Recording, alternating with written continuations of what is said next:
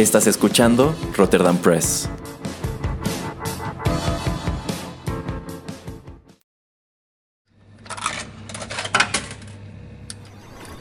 Los videojuegos han deleitado tus sentidos en la pantalla y ahora lo harán en la radio a través de su música.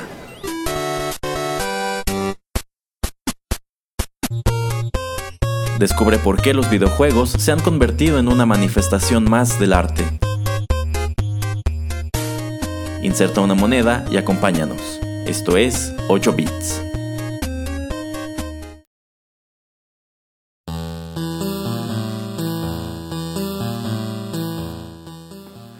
Hola amigos, un gusto saludarlos en la emisión 36 de 8 bits, un acercamiento a los videojuegos a través de la música y en esta ocasión, porque no puedo quitármelo de encima, nos, nos acompaña también el señor Juanito Pereira.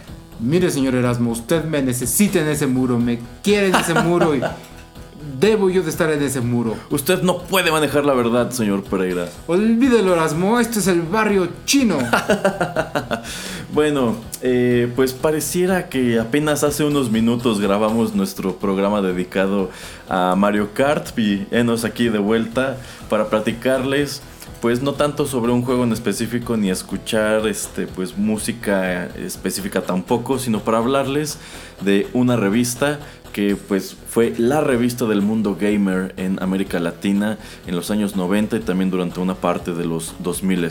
¿De qué revista se trata, señor Pereira? De la revista Club Nintendo. Así es, entonces, pues si ustedes crecieron con un NES o un Super Nintendo, un Nintendo 64, es altamente probable que hayan tenido esta revista que se mantuvo así como la líder de, su mercado. Por allí otras editoriales eh, pues intentaron imitarla o incluso trajeron otras revistas, eh, sobre todo de España, pero pues ninguna le pegó a la popularidad que alcanzó Club Nintendo en ese momento. Y a lo largo de esta emisión, pues recordaremos esta publicación y los elementos que la hacían tan atractiva para nosotros los niños y los videojugadores. Sí, así es. Entonces, pues empecemos con música. Para esta ocasión eh, escogí varios temas de juegos que yo considero que son relevantes para la historia de Club Nintendo, que incluso pudieron haber aparecido en sus portadas, y todos estos temas los escucharemos en sus versiones originales. Así que vayamos con el primero y regresamos a platicar.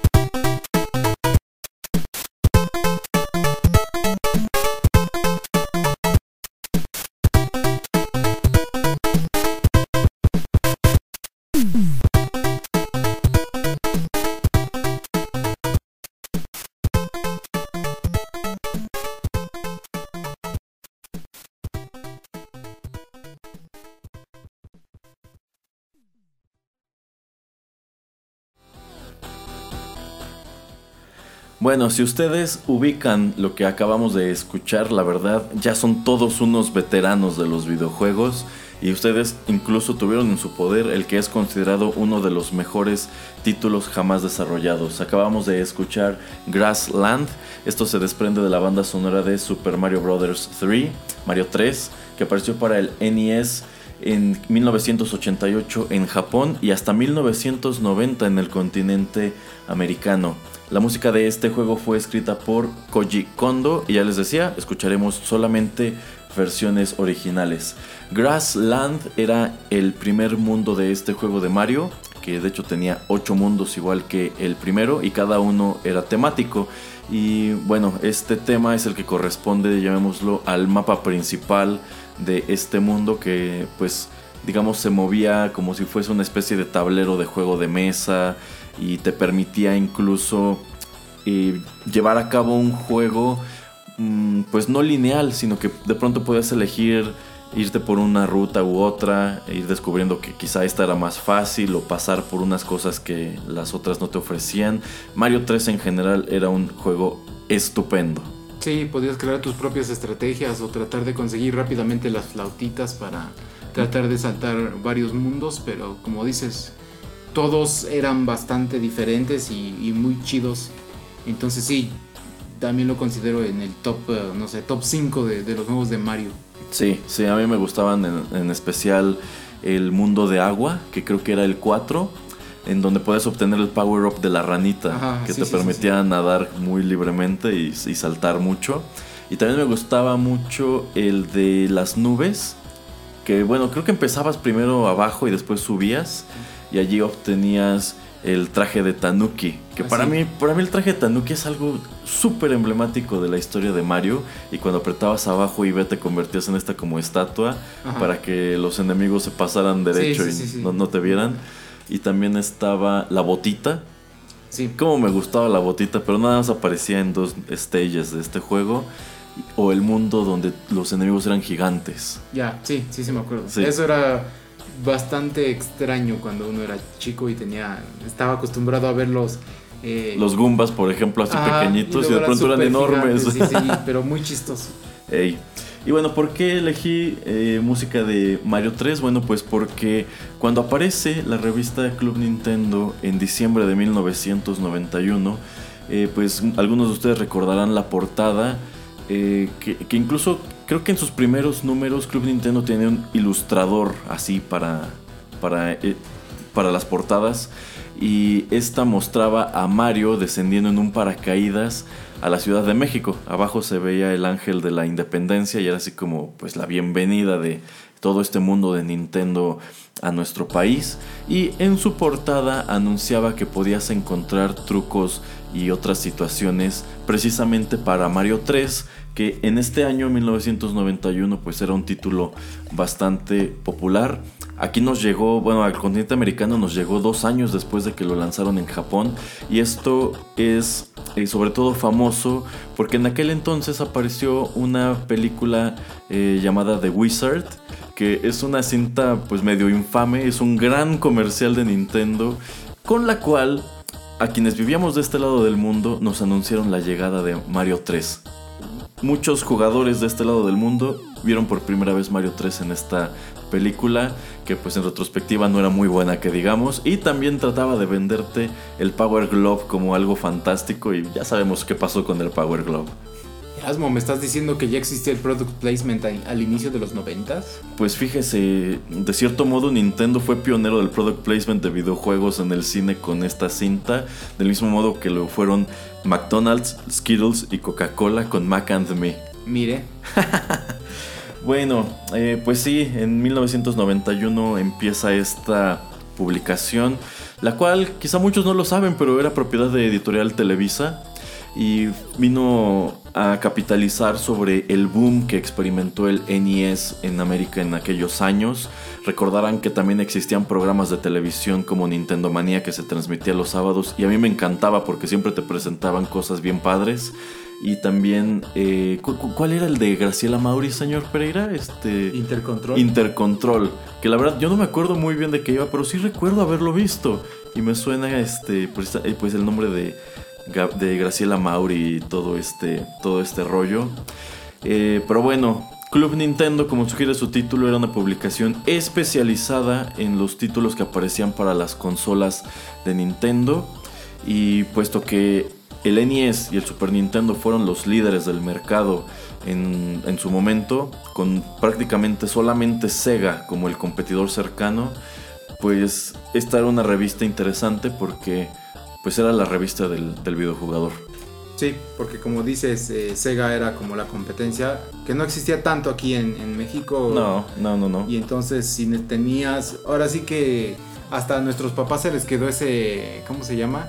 Moto de decirle a cualquier consola de videojuegos está jugando con el Nintendo, ¿no? Ya O deja sea, tus Nintendos. Ajá, aunque fuera un Xbox, un PlayStation, lo que sea, pero siempre era decirle Nintendo, porque pues era la consola como que con la que crecimos, la conocida, y entonces pues se queda ese moto. Así es. Y el señor Pereira es un gran coleccionista de, de Club Nintendo. Tiene casi todas. Sí, así es. Ajá. Tengo. Estaba haciendo cuentas, yo creo que salieron como 200. Bueno, ya contando las especiales, casi llegan a las 300. Eh, debo tener como 250. Anda la osa. no, sí, sí tiene, sí tiene un buen. Entonces recordarán que incluso hubo una época en donde los lomos de las revistas formaban figuras. El señor Pereira pudo tener esas figuras Sí, de- es desde el año 4. desde el año 4. Que de hecho ya era un poquito más gruesa, ¿no? Porque... Eh, las últimas del año 3 es cuando empieza ya a tener un poquito ese grosor. Ajá, Y porque antes no tenía lomo, nada No. más era doblada por la mitad y engrapada. No, y del año 4 lo que están promocionando es la llegada del, del Nintendo 64.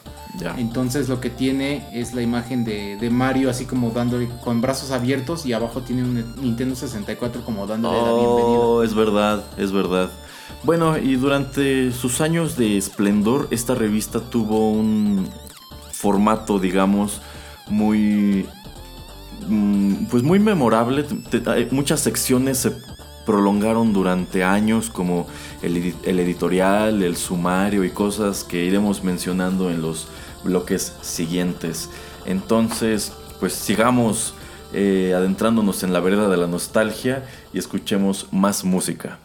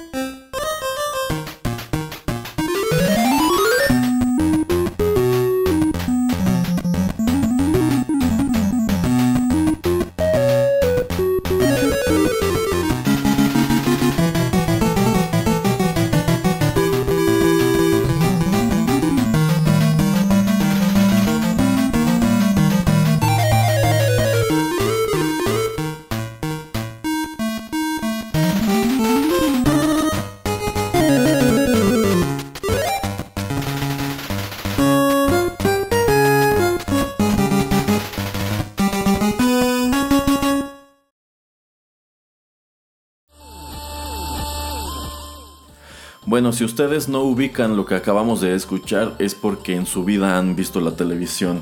Lo que escuchamos es el tema de Los Simpson, escrito por Danny Elfman, adaptado a los 8 bits para el juego Bart vs. The Space Mutants, que apareció en el NES en 1991. Este es el primer videojuego inspirado en estos famosísimos personajes de Matt Groening y la Fox.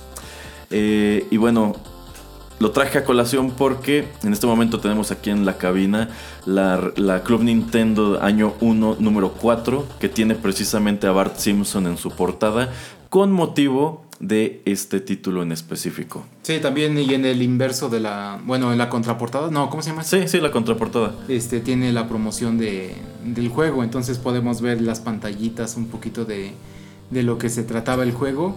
Y cabe señalar que cuando empieza la revista Club Nintendo, pues no tienen una tecnología como para tomar la, la- de, la, Ah, de sí. las pantallas Sí, sí. Este, la- las imágenes Entonces, vilmente lo que hacen es tomar con una cámara fotográfica, le toman fotos a sus pantallas, a sus televisiones, y es lo que vemos impreso en los primeros años de esta revista, que es bastante chistoso y hasta que me enteré y me puse ahorita a revisar las revistas para este, la investigación para este programa, pues sí uno se puede dar cuenta mucho de la poca calidad de las imágenes, ¿no? O sea, se nota a leguas que nada más están tomando Es una verdad, la es tele. verdad. Pero yo no me percataba cuando era no, niño. Yo creo que nadie. No, pero sí ahora mirando en retrospectiva, pues sí están medio hasta descoloridas las fotos Ajá. porque pues es lo que sucede cuando fotografías una pantalla, se pierde un montón de la eh, calidad.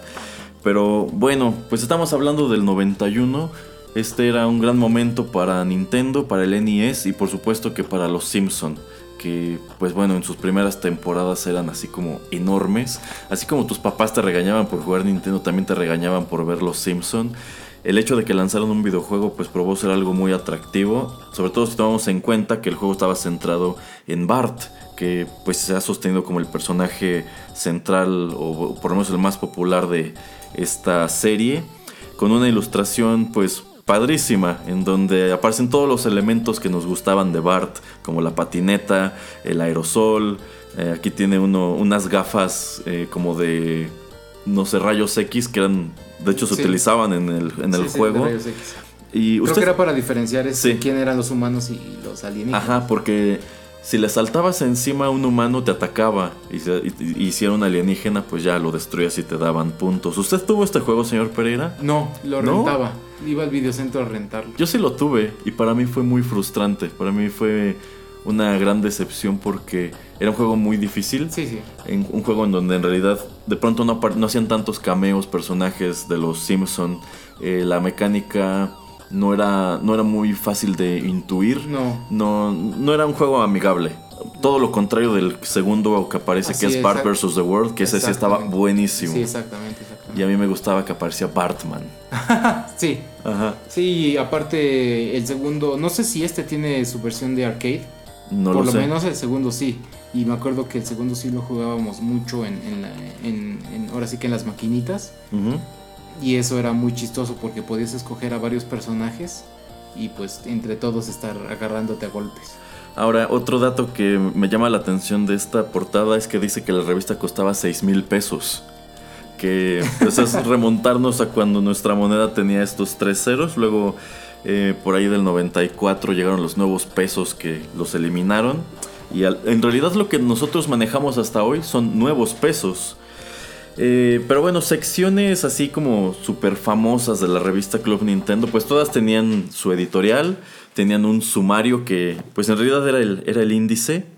Eh, aquí el señor Pereira me está mostrando cómo en el año 5 ya eran este, nuevos pesos, ya la revista costaba 12 pesos. Diríamos que esta revista del año 1 costaba 6 pesos. Sí.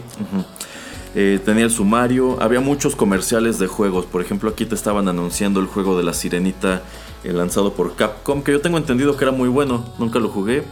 Había una sección que era donde tú podías mandar tus cartas y si tenías suerte te contestaban en la revista, que eran las, tus preguntas a Doctor Mario. Eh, Siempre venía al, al inicio de, de la revista. Sí, sí, sí, sí. Este, y bueno, si quieren en otros bloques podemos ver qué era lo que preguntaban los gamers de, de estos tiempos. Esta, este número en específico trae algo padrísimo que es el curso Nintensivo. Por lo regular eran como walkthroughs muy básicos. En este caso lo dedican al primer juego de, de Zelda con mapas de los dungeons y en qué cuartos están los items. Luego tienen la lista de popularidad de los grandes de Nintendo. Recomendados por C. Ito. Válgame el cielo, yo no me acordaba de C. Ito. Este es el. Este es el precursor de Bandai. Es la empresa que posteriormente se convierte en Bandai. Eh, el control de los profesionales. Otro curso en intensivo. Los retos de Mario. Que era como. Pues te ponían una pantalla con. mm, Como un momento imposible dentro de algunos juegos. Y era como el reto de. A ver, puedes hacer esto. Eh, que en este, en este ejemplar trae de Mario 3 y también del primer Zelda. Eh, ¿Qué otras cosas? Ah, bueno, aquí este, trae avances del Winter CES, que es un precursor del, eh, del E3. Eh, también el curso intensivo de un gran favorito del señor Pereira del, del Nintendo Total Recall o el, o el Vengador del Claro Futuro. no. Eh, la bola de cristal que anunciaba pues cosas que, que apenas venían.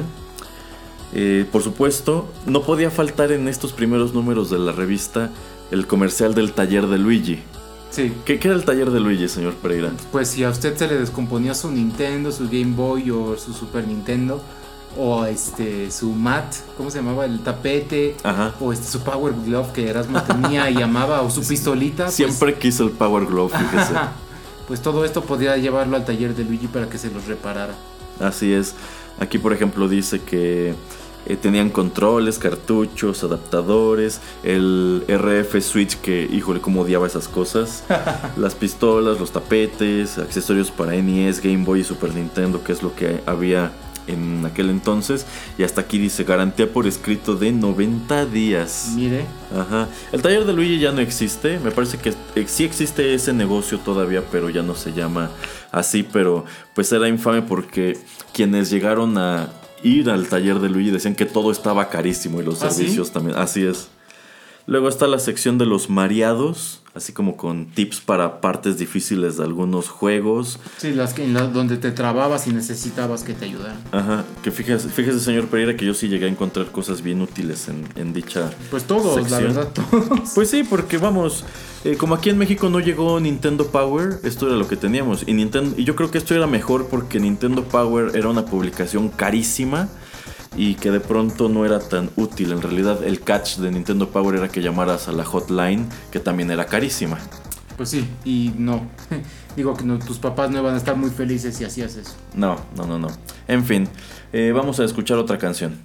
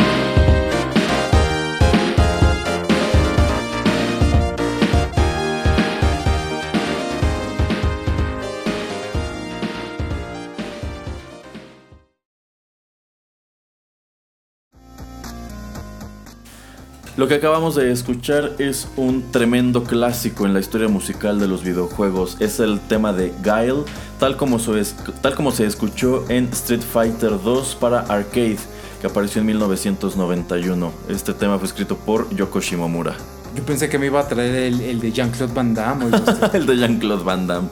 Bueno, pues eh, Street Fighter 2 fue un título enorme, ya se los hemos dicho en emisiones anteriores y como tal, eh, pues la revista Club Nintendo le dedicó cuantiosas páginas. Por ejemplo, aquí el señor Pereira trajo la del año 1, número 8, pues cuya portada es precisamente Street Fighter 2 y es una fotografía muy padre de eh, Ken realizando un Hadouken y Ryu blo- bloqueándolo. Y así mirándola todos estos años después, pues sí se nota que es una foto de la televisión. Pues sí. Sí, se ve toda borrosa y pixeleada. Pero pues era padre. O sea, algo también llamativo es que las portadas en general de Club Nintendo eran bastante atractivas. Lograban venderte muy bien la revista y los contenidos, que aquí por ejemplo te dice que incluye información de, del juego de Yoshi para el Super Nintendo, eh, A Link to the Past, Krusty's Super Fun House que estaba padrísimo, Trolls in Time, Super Soccer, yo tuve Super Soccer, estaba padre te promete el curso en intensivo de Mario 2 y de Final Fight. Y bueno, trae todas las secciones que ya mencionamos en el bloque anterior. Pero aunado a esto, unos meses después, Club Nintendo lanzó un. Ah, el señor Pereira acaba de encontrar algo increíble. Esperen, esperen, esperen. Este. Lanzaron un especial de Street Fighter 2 que yo considero es único en su tipo. Es una revista de casi 100 páginas dedicada a este juego, personaje por personaje. Tiene muchísimas fotos. Esta de hecho era una revista cara y te presenta eh, todos los movimientos de, los personajes, pero no, no, nada más los especiales, sino que paso por paso. paso por paso, con todas las secuencias, como, bueno, estrategias para enfrentar a cada uno de los peleadores eh, vamos, es algo muy completo. Yo considero que no existe algo que se le parezca dedicado a Street Fighter 2. Que cree en, una revista del año 5 en Club Nintendo describen que este especial eh, son 2.400 fotografías las que hicieron del juego.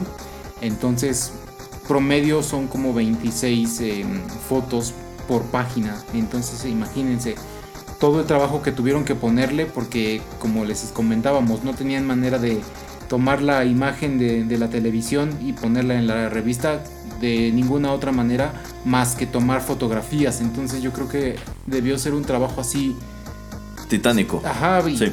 súper tardado no porque decir a ver Erasmo tú vas a hacer la foto ah entonces a ver voy a hacer el golpe golpe golpe y hacerlo como cinco veces hasta que saliera bien la fotografía. Así es. Y bueno, elegí ponerles el tema de Gail porque a mí siempre me quedó muy claro que a quienes trabajaban en esta revista les, les, gustaba jugar con Gail. Este, de hecho, su sección es la más larga en este especial y lo mencionan como el personaje más balanceado.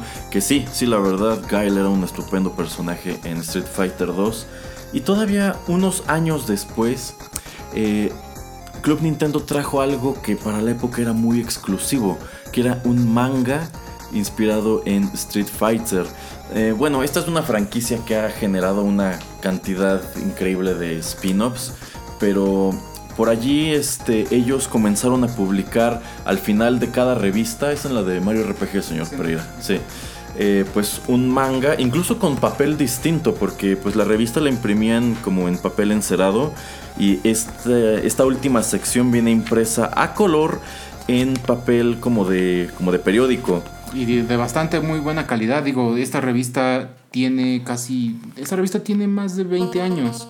Y todavía, todavía cuando estás tocando el, papel y ves este, la calidad de, la impresión es bastante buena. Así es.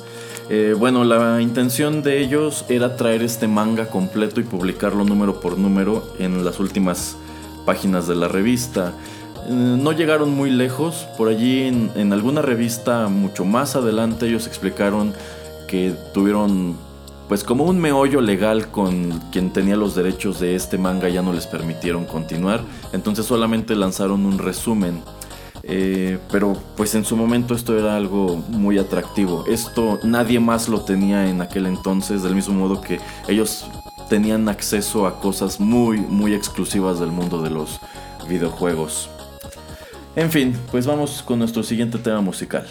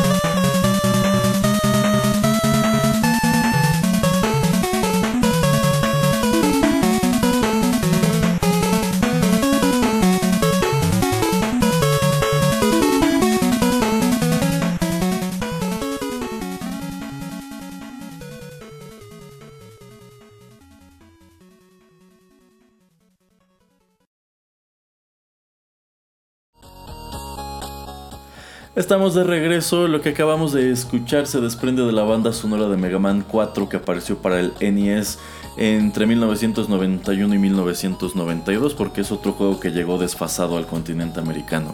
Es el tema del segundo stage de la fortaleza del Dr. Cossack.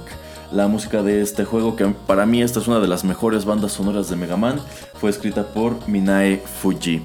¿Y por qué elegí música de este juego? Porque el señor Pereira tiene la revista que yo siempre quise y nunca me quisieron comprar, que es el año 1, número 9, con la portada este, pues dedicada a Mega Man 4.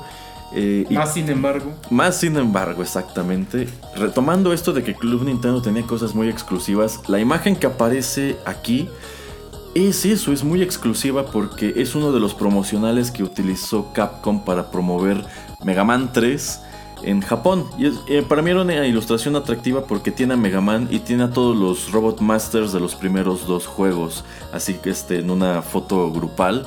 Esta imagen pues no llegó a este lado del mundo en los cartuchos, ni en pósters, ni en nada. Entonces el hecho de que ellos la tengan, pues era algo, era algo padrísimo. Por eso yo siempre quise esta revista, porque también me gustó mucho Mega Man 4. Nunca la tuve, así que señor Pereira, esta revista no va a salir de esta cabina. De una vez se lo digo. Así ah, pues mire, o sale mi revista o sale usted salgo yo con la revista. este, entonces, es la primera vez desde que esto se publicó en el 92. O sea, todos estos años es la primera vez que la tengo en las manos. Pues nada más así como que dele una ojeada rápidamente porque no le va a durar mucho el gusto. Déjame en paz, señor Pereira. Y por ejemplo, aquí este viene una entrevista con, con Graciela Mauri. Eh, y al final viene algo muy, muy curioso. No, sé si alguien allá afuera recuerde los chicles bublets. Yo sí los comía. Yo también, yo también. Estaban chidos, a mí me gustaban. Bueno, pues estos chicles bublets publicaban una pequeña tira cómica al interior de la revista Club Nintendo. En, porque tenían una promoción de que en sus empaques venían unas pequeñas estampitas con ilustraciones de videojuegos, sobre todo de la serie de, de Mario. Entonces en este cómic que nada más abarca 12 eh, paneles en una página. Eh, digamos que los niños descubren la invasión de estos stickers y se ponen en contacto con, con Mario. Y aquí el señor Pereira dibujó el final de la historia. ¿Ah, sí? Ah, mira. Porque bueno, son 12 paneles y te dejan el último en blanco y aquí dice inventa tu propio final. Y el señor Pereira dibujó a Mario y dice abajo déjenme. Ah, no sé. Ah, como que lo como que en paz o... Yo creo que parecen como cadenas. Parecen como, como cadenas. Órale. Eh, y bueno, es una de tantas curiosidades que podían encontrarse al interior de la revista. Por ahí el señor Pereira tenía otra en donde viene un anuncio de la hotline de Jorge Campos. Sí. ¿Quién diablos querría hablar con Jorge Campos? Yo creo que era uno de esos servicios donde hablabas y nada más te ponían Era una grabación, era una grabación como cuando llamabas igual a la hotline de Broso y cosas así. De Broso, creo que está, ah, ¿no? Mm, no tengo idea, pero eh, sí, de pronto encontrabas cosas bien eh, extrañas. Ah, aquí está, aquí está. A ver, hacia aquí está. Habla con tu amigo Jorge Campos y escucha al mejor portero del mundo. También viene otro de super chistes, no busques más. Y otro de la locura te entrará por los oídos y llamas a risas locas. Marca completo este número. Que por cierto, este número del año 5, número 2, que trae la portada de Mario RPG, también anuncia la adaptación al Super Nintendo de Cutthroat Island. Esta es una película súper infame porque destruyó por completo al estudio que la eh, realizó. Y mm, pues en general había mucha información atractiva para el gamer en estas publicaciones. Eh, de hecho tenemos algunos eh, comentarios que nos dejaron en redes sociales al momento de preguntar sobre pues qué recordaban de la revista Club Nintendo por ejemplo, el padrino Larios, a quien le mandamos un saludo. Saludos, padrino. Pues nos dijo en Twitter que pues era una revista con muy buena información, muy, muy, muy innovadora y que era muy divertido buscar el rombo en las portadas. Sí, eso, eso empieza a pasar mucho después, ya... No, bueno, sí. No, es algo más o menos temprano, pero sí todas las portadas de Club Nintendo se supone que tienen un rombo escondido y era como un reto encontrarlos.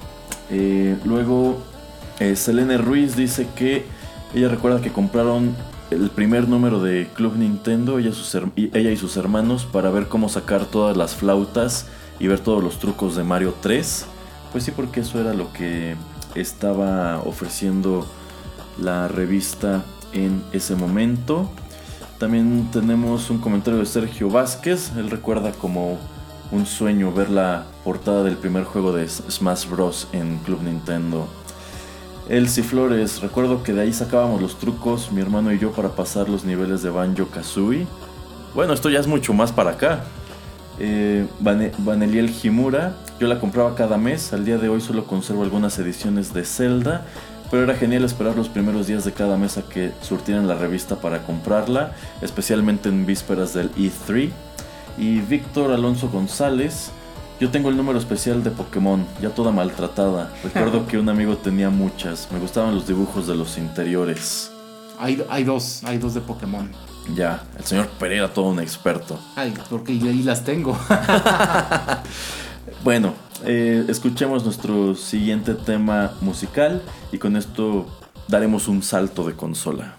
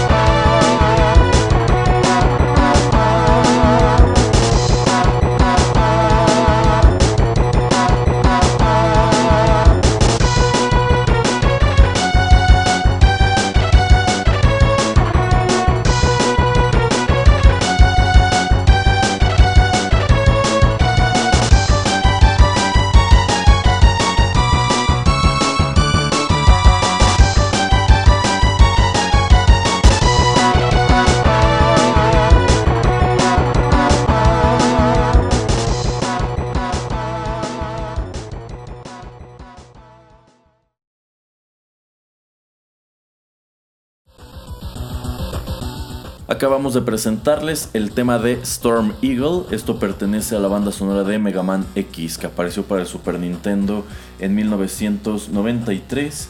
La música de este juego fue escrita por Setsuo Yamamoto, Makoto Tomosawa, Yuki Iwai, Yuko Takehara y Toshihiko Horiyama.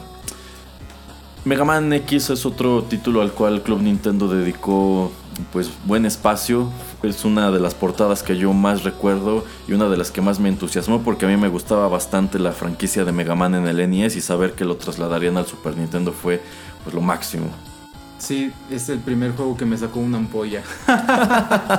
¿Por qué, señor Pereira? Porque hay una parte donde tienes que subir este como bueno, es más este es bueno, son dos paredes y hay muchísimas este, cosas. Eh, ah, estas cosas que van en las paredes y te van Sí, que son como gusanitos que se tiran, ¿no? Ajá, también. Bueno, hay muchas cosas. Ajá. Y entonces tienes que estar como saltando entre las dos paredes para tratar de esquivar y, también para con el buster pues destruir estas cosas que te están molestando. Ah, ya sé en qué parte dice usted. Ajá. Ajá, y entonces yo me acuerdo que testarudo hasta que lo pasé, pero sí me sacó una maldita ampolla ese maldito nivel. Mira, Creo que era el, al principio de la fortaleza de Sigma. Exacto, señor Pereira. Iba a decirle exactamente de, qué parte habla. Es este, la primera parte de la fortaleza de Sigma. Después de que vence a Vile. Hay una parte en donde sí tienes que subir este, para llegar al, al jefe. Y hay una cantidad espantosa de enemigos y de obstáculos. Eh, yo recuerdo precisamente en Club Nintendo te daban un tip de cómo pasar eso sin tanta bronca. Sí, digo, lo leí, pero ¿usted cree que me funcionó? Pues no. a mí sí, a mí sí me funcionó. Pero bueno, pues sí, Mega Man X es un título muy llamativo. Ya nos adentrábamos a la era del Super Nintendo. Algo que a mí me gustó mucho de esa época es que el NES no se murió de manera inmediata. Durante varios años siguieron haciendo juegos para esta consola hasta que el Super Nintendo la consumió. Que es una de las cosas que me gusta mucho de, de Nintendo como empresa, que no solamente deja morir a sus consolas anteriores, sino que como que las va dejando paulatinamente De hecho, hay muchos juegos que son muy buenos que salen para, no sé, Super Nintendo cuando ya tiene el 64 un año, por ejemplo. Eh, de los ejemplos más claros tenemos es este Mario, eh, Mario RPG. Mario RPG. Que está saliendo ya en el ocaso de- del Super Nintendo. Ya todos están esperando por el 64. Pero momento, todavía tienes que gastarte tus últimos este, pesos para comprarte uno de los que fue de los mejores juegos para el Super Nintendo. Así es que, bueno, este es un escenario que ya no se da en otras consolas. Por ejemplo, ¿qué hace Sony cuando eh, lanza el PlayStation 4? Pues olvida por completo del 3. Y son tan gandallas que no permiten retrojugabilidad. Entonces todos tus juegos del 3 allí se quedaron pues ya perdidos. Eh, cuando efectivamente Nintendo mata sus consolas de manera paulatina. Eh, antes hemos señalado cómo el Game Boy fue exageradamente longevo y del mismo modo, eh, pues cuando aparece el Super Nintendo no descartan el NES, sino que allí lo mantienen otro rato hasta el momento en que pues ya de plano no había interés y se enfocan 100% a la era del Super Nintendo. A ver, ¿qué otras portadas tiene por aquí el señor Pereira? Tiene... eh, tiene esta de Batman, que es del año 2, número 1. En esta estaban promocionando precisamente Batman Returns para el Super Nintendo. ¿Usted tuvo ese juego, señor Pereira? No, de hecho, nunca jugué nada de Batman. ¿A poco? Batman Returns estaba padre. Era un beat 'em up que de pronto tenía sus como partes de plataformas. Sí, aquí, de hecho, te enseñan una parte donde vas en el Batimóvil. Ajá. Ah, los stages del Batimóvil estaban padres, pero también era un juego muy difícil. Eh, sí tenía ajuste de dificultad, pero incluso en la más baja, pues sí te, te daba algo de, de guerra. Eh, por ejemplo, en este número, ah, esta, esta yo de hecho yo la tuve porque aquí estaban anunciando Mega Man 5, que ese ya no lo llegué a tener. El juego de Darkwing Duck para el Game Boy. Eh, ¿Qué más hay aquí? El de Looney Tunes para el Game Boy. Ah, ¿usted tuvo este juego de los Simpsons, señor Pereira? El de Bart vs. The Juggernaut. No. Yo tampoco y siempre se me antojó. Era como... Eran una serie de pruebas en donde Bart competía en un programa tipo American Gladiator. Ah, sí, sí, sí, lo, ajá, sí me acuerdo haberlo visto, pero no, no. Siempre, se- siempre se me antojó. Eh, me parecía un título pues llamativo. Aquí hay un anuncio de, la revista de, aunque usted no lo crea, de Replay. Que yo recuerdo que llegué a tener algunas de ellas. Ah, sí. Sí, sí una- me pareció una revista curiosa. El anuncio del juego del Correcaminos, ese yo también lo tuve. El de Robocop 3, que era espantoso. Eh, híjole, ¿no? ¿Cuánta, cuánta nostalgia en estas páginas. Eh, ¿Qué más tiene por acá el señor Pereira? Tiene la de... Esta que dice es año 17, número 7, edición número 200. Sí, bueno, esa la traje porque te explica, te enseña todas las portadas hasta ese número y bueno, te dice un poquito qué es lo que pasa por, por cada revista que sacaron, que publicaron. Fíjese, esta me super emocionó en su momento porque fue el primer vistazo a Ocarina of Time. Y la verdad, las ilustraciones que hicieron de Link para ese juego pues fueron lo más. eh, Que también existe un número especial de solamente de The Legend of Zelda que está súper, eh, súper, súper completo porque también en esa revista te conectan toda la historia. Entonces Ajá. a mí me encantó porque te dicen, a ver, del 1 al, del 1 al 10, por decir, ¿no? Eh, ¿Qué es lo que pasa? ¿Qué historia pasa primero? Y etcétera. la revista de los Power Rangers cuando salió el juego de la película. Sí, ese es año 4 creo de la revista. Cuando salió Spider-Man eh, Maximum Carnage, que ya mencionamos aquí en el programa. Eh, NBA Jam. Em- A mí me gustaba mucho NBA Jam. Sí, que se me antoja muchísimo conseguirlo otra vez. Era, eh, era un gran título. E- Esta portada en específico, La de Chávez. la de Que es Chávez, año 2, número 20... ¿Qué? ¿O qué dice? Año 2, número 12, ajá. Eh, pues es, yo creo que es históricamente relevante porque fue manejado como el primer juego de video inspirado en un atleta mexicano. Y no era malo, ¿eh? Eh, discrepo, a mí me parecía horrible y sobre todo Chávez 2. Bueno, 2, ok. El, el señorito Coque tiene esos. ¿Ah, los sí? hemos jugado en Super Nintendo. A mí se me hacía. El primer Chávez se me hacía muy gracioso porque. Pues la verdad no era así como que un juego de box tan memorable como Punch Out. pero me gustaba que estaba en español y que tenía voces. Y esas voces se escuchaban súper mexicanas. Por ejemplo, cuando abrazabas al otro boxeador, Ajá. se escuchaba un gritito, ¡sepárense! y también eh, cuando jugabas con Chávez e ibas ganando, se, empezaban a escuchar porras de Chávez, Chávez, Sí, sí. Chávez. Sí. Bueno, vamos con otra canción y abordaremos otro periodo de transición de los videojuegos.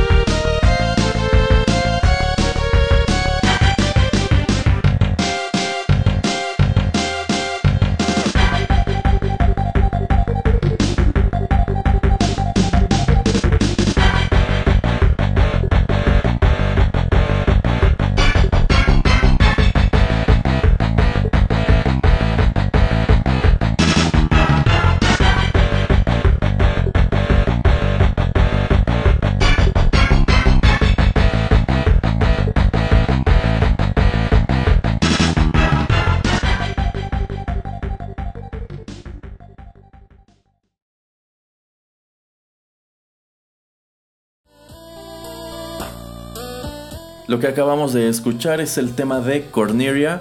Esto pertenece a la banda sonora de Star Fox que apareció para el Super Nintendo en 1993. La música de este legendario título fue escrita por Hajime Hirasawa. Bueno, Erasmo, antes de que continúes, pues eh, dejamos pendiente lo que era la sección de- del Dr. Mario. Ajá. Y para que la gente tenga un poquito de remembranza si es que tenía esta revista, pues Ajá. la sección de Dr. Mario aparecía siempre al principio de la revista. Uno mandaba sus dudas, sus preguntas, o si tenía, no sé, había escuchado que podía salir algún juego aquí en México, el futuro de alguna franquicia, rumores, etcétera. Entonces mandaba uno preguntas y entonces se las contestaban. A la vez, pues al final de la revista, cuando tú mandabas un dibujo, te lo publicaban. Ah, sí. De hecho, había este, dibujos que escogían eh, los más, ahora sí que menciones honoríficas y escogían como el dibujo del mes. Muchas veces, a veces te mandaban creo hasta un premio o algo. Pero bueno, en la sección de, de, la, de pregúntale al doctor Mario, yo creo que nada más Erasmo me nos lea aquí rápidamente dos preguntas y dos respuestas porque se me hacen bastante graciosas. Esta es de, de la de Mega Man del año 1, número 9. A ver, Erasmo, este, léenos la, la primera pregunta, la respuesta y, la segunda de la, estas dos y las respuestas. La, la, primera pregunta dice, ¿hasta cuándo va a durar la revista Club Nintendo? Si no fuera por ella no acabaría algunos cartuchos. Y la respuesta, Videojuegos Nintendo hay para muchos años, es decir, que tenemos la información asegurada. Mientras siga habiendo lectores, habrá Club Nintendo. Espera. Ajá. ¿Y qué pasa? Bueno, ¿qué pasa con la historia de, la revista Club Nintendo? Bueno, el Club Nintendo aún existe, pero en realidad la revista ya no se imprime, ahora es más como un... Pues es un portal de internet. Bueno, existe solamente, se imprime en, Chile y en Perú. ah, fíjese. La historia de esta revista llega a su fin... Eh, según yo, a finales de, la número, del año número 23 es cuando terminan de sacar eh, la revista mensualmente.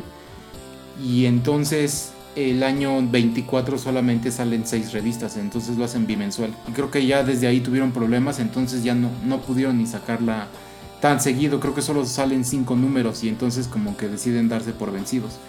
Eh, antes de que continúes con la siguiente, pues nada más como para hablar un poquito acerca de eso, yo siento que el internet se los comió, ¿no? O sea, otras páginas en español, en internet, que muchas cosas eran gratis o que podías ver no solamente fotografías, eh, hacen que esta revista pues decaya, eh, bueno, vaya en decadencia. En decadencia. Entonces, pues es de lo bueno y de lo malo de, de que todo avanza, ¿no?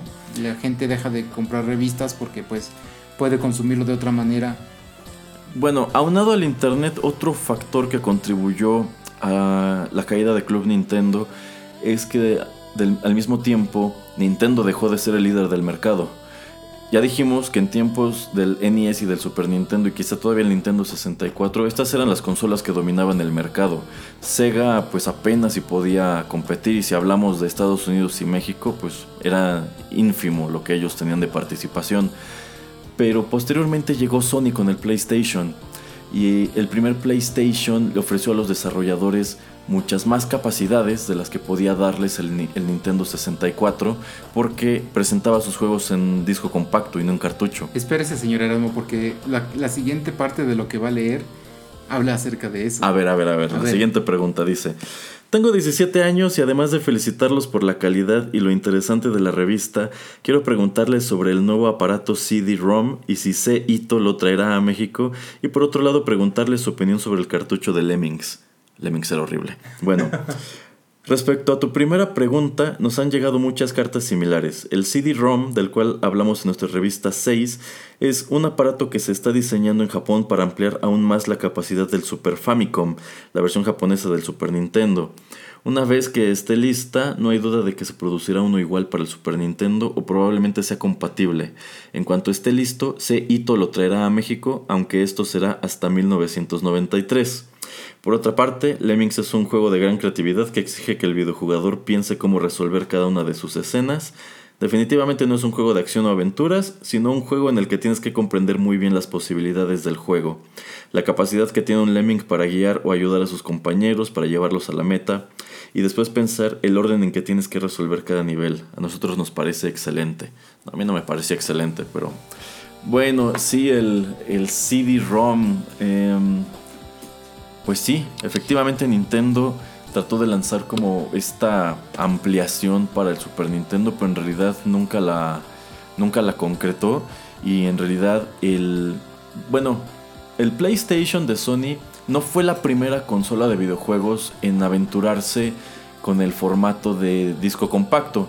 En realidad, Nintendo llegó a hacer juegos en CD para otra consola pues bastante infame. Hubo un juego de eh, de Zelda y un juego de Mario que apareció en formato de CD son horribles. Sí, que me lo has enseñado Erasmo en YouTube. Yo pensé que era una broma de mal gusto, pero no, en verdad existieron. Sí, busquen el capítulo del Angry Video Game Nerd de Nintendo CD y verán que eran una basofia estos títulos. Por eso casi nadie se acuerda de ellos y Nintendo obviamente no los va a mencionar. Pero el PlayStation fue la primera consola con juegos en disco compacto que tuvo éxito y presentó cosas tan interesantes y deslumbrantes para la época como Final Fantasy VII que pues empezaron a comerle el mandado a Nintendo al grado de que, ya lo hemos mencionado en programas anteriores, hoy por hoy la consola que domina el mercado es el PlayStation 4. Sí, así es. Bueno, regresando eh, a lo que escuchamos eh, de Star Fox. Díganos, díganos. Bueno, ¿por qué escogí esto de Star Fox? Porque en el año 2, número 3, Club Nintendo dedicó su portada al sistema o al chip Super FX. Este era un chip que hacía posibles juegos que se presentaban con gráficas poligonales. Star Fox fue el primer título en aprovechar estas capacidades y digamos que esto fue un vistazo a lo que traería la consola de la siguiente generación, es decir, el Nintendo 64, que en este punto de la historia era conocida como eh, Project Reality o Project Ultra 64. Eh, eventualmente descartaron estos nombres y se quedó nada más como Nintendo 64. Y bueno, precisamente el Super FX hizo posibles también juegos como Donkey Kong Country y el famosísimo Mario RPG que eh, bueno también este Killer Instinct y el puerto de Killer Instinct para Super Nintendo. Y se le olvidó un juego de carreras. Ah, ah, ah y Stunt Race FX, que era muy divertido. Eh, pero pues sí, entonces yo considero que esta portada es relevante por eso, porque ya nos estaba adentrando a la generación de los 64 bits. Sí, era una manera de ver cómo el sistema podía eh, pues presentarte otro tipo de gráficas claro, yo creo que tenías que tener mucha imaginación para ver de otra manera los mundos, sobre todo en Star Fox, pero pues era bastante interesante y, como dice Erasmo, lo que nos deparaba el futuro. Em, sí, vamos, tú miras para atrás y el primer Star Fox hoy se ve horrible, pero en aquel entonces esto era la revolución. Nada se veía como esto. Así es, exactamente. Ajá. Entonces, eh, pues sí, por eso quise traer la música de Star Fox y hacer mención de esa revista en específico. Pues vamos con nuestro último tema musical y regresamos a despedir.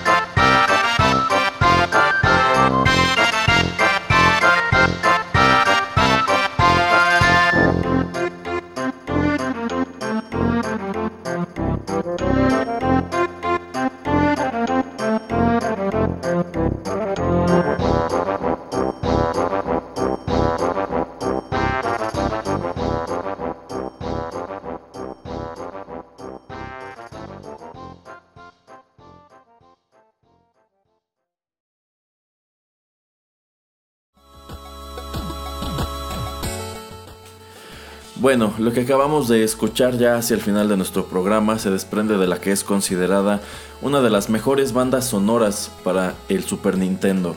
Escuchamos Hello Happy Kingdom. Esto pertenece a Super Mario RPG que apareció en Super Nintendo en 1996. A mí me encanta el título, o sea, simplemente el título de la canción es perfecto. Sí, porque la verdad le queda muy bien este, a, pues el lugar donde se escucha.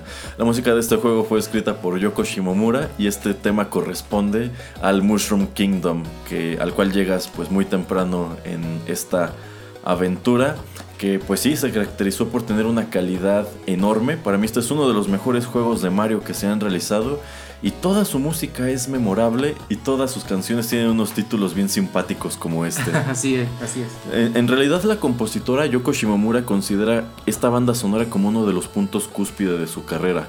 Ella considera que eh, pues es de lo mejor que ha escrito junto con la música de Kingdom Hearts y recientemente con la música de Final Fantasy XV. Eh, en general es, está muy padre. Si les llama la atención, si les late, échenle una oreja a la banda sonora de Mario RPG. Tiene cosas muy muy padres. Y bueno, el señor Pereira en este momento tiene en sus manos una revista Club Nintendo muchísimo más reciente que todas las que hemos mencionado, eh, que es la de Smash Bros. Pero no es el primer Smash Bros. Esta es de la edición especial del año 2008. Es del Melee. Debe ser de... Esta apareció para el Cube. Ajá. Para el GameCube. Sí, pero bueno, ya aquí 2008 pues ya está el Wii, ya, sale el Wii. Ajá. Entonces aquí yo creo que está nada más... Eh, bueno, es especial de los tres, ¿no? Porque aquí te dice que es del Cubo y del Wii. Y del 64. entonces te, te, presenta a todos los personajes que salieron mm, hasta ese momento en los tres juegos de Smash Bros. Ya. Que, bueno, los que se acuerden tal vez, es en este juego donde sale Kid Icarus, es el primero donde sale. Y también donde sale por primera vez Zero Suit Samus. Uh -huh. eh, pues sí, este es un especial parecido al de Street Fighter, pero 100% sobre eh, estos tres títulos de Smash Bros. Y bueno, también trae un comercial de estos donde mandabas mensajes de texto al 31111 y te vendían suscripciones y cosas guangas. bueno, pues era, era, la época donde no había todavía teléfonos inteligentes y entonces no. todo era por mensajitos. Así es, así conseguías tus divertidos tonos de celular y sí, sí, cosas sí. así.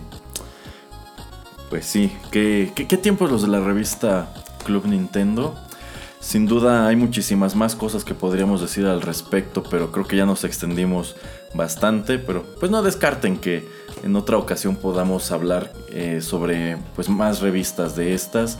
Ustedes pues díganos si la coleccionaban, si la leían, si les gustaba o no les gustaba, eh, qué recuerdan de ella y pues podemos este si no dedicar el programa entero quizás hacer mención de eso en emisiones siguientes de 8 bits. Sí, porque como decía Erasmo con lo que lee, lo que la parte que leyó de del Doctor Mario, pues muchísimos juegos de Nintendo ha, han habido y entonces pues es obvio que la revista duró muchísimos años, los 23, 24 años que duró la, la publicación mensual fue gracias a que pues los juegos estaban ahí afuera, la gente leía la revista. Yo creo que también lo para cerrar para de mis últimos comentarios la revista pierde popularidad y yo también ya dejo de me deja de gustar porque en la época del Wii U es cuando la, la dejan de imprimir de Club Nintendo. Entonces yo creo que le afectó mucho a esta revista que solamente se enfocaba en juegos de Nintendo de, para las consolas de Nintendo. Lo que la salvó los últimos 2-3 años de, de, su publicación, entonces del año, no sé, 21, 22, 23, fue que había muchos juegos ya del 3DS.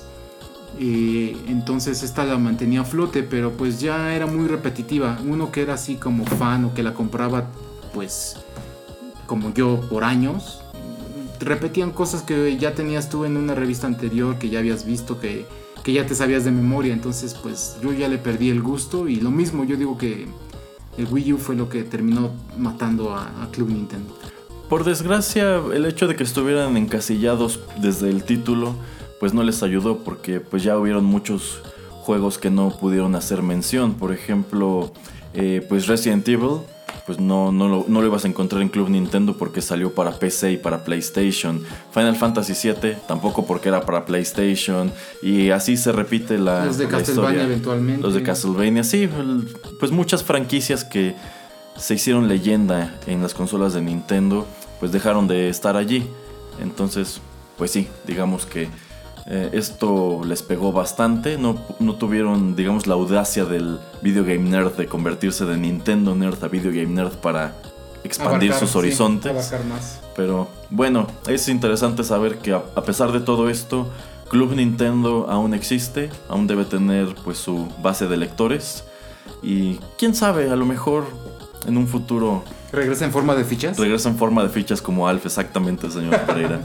bueno, pues por el momento es todo. Muchísimas gracias por escuchar este programa. Esperamos les haya gustado. Eh, ¿Algún último comentario? Saludos, señor Pereira. No, pues eh, gracias por tenerme aquí y mis revistas se van conmigo, ah, señor Erasmo. Todas menos esta de Megaman. Démela, démela. ¡Ah! suelte. ok, pues de nuevo, muchas gracias. Los esperamos muy pronto aquí en Rotterdam Press.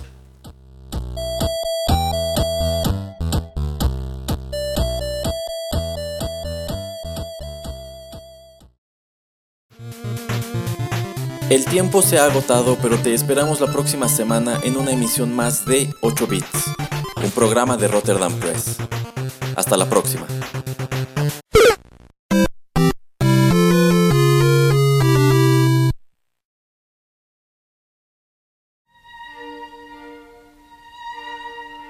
Estás escuchando Rotterdam Press. Radio como hecha en casa.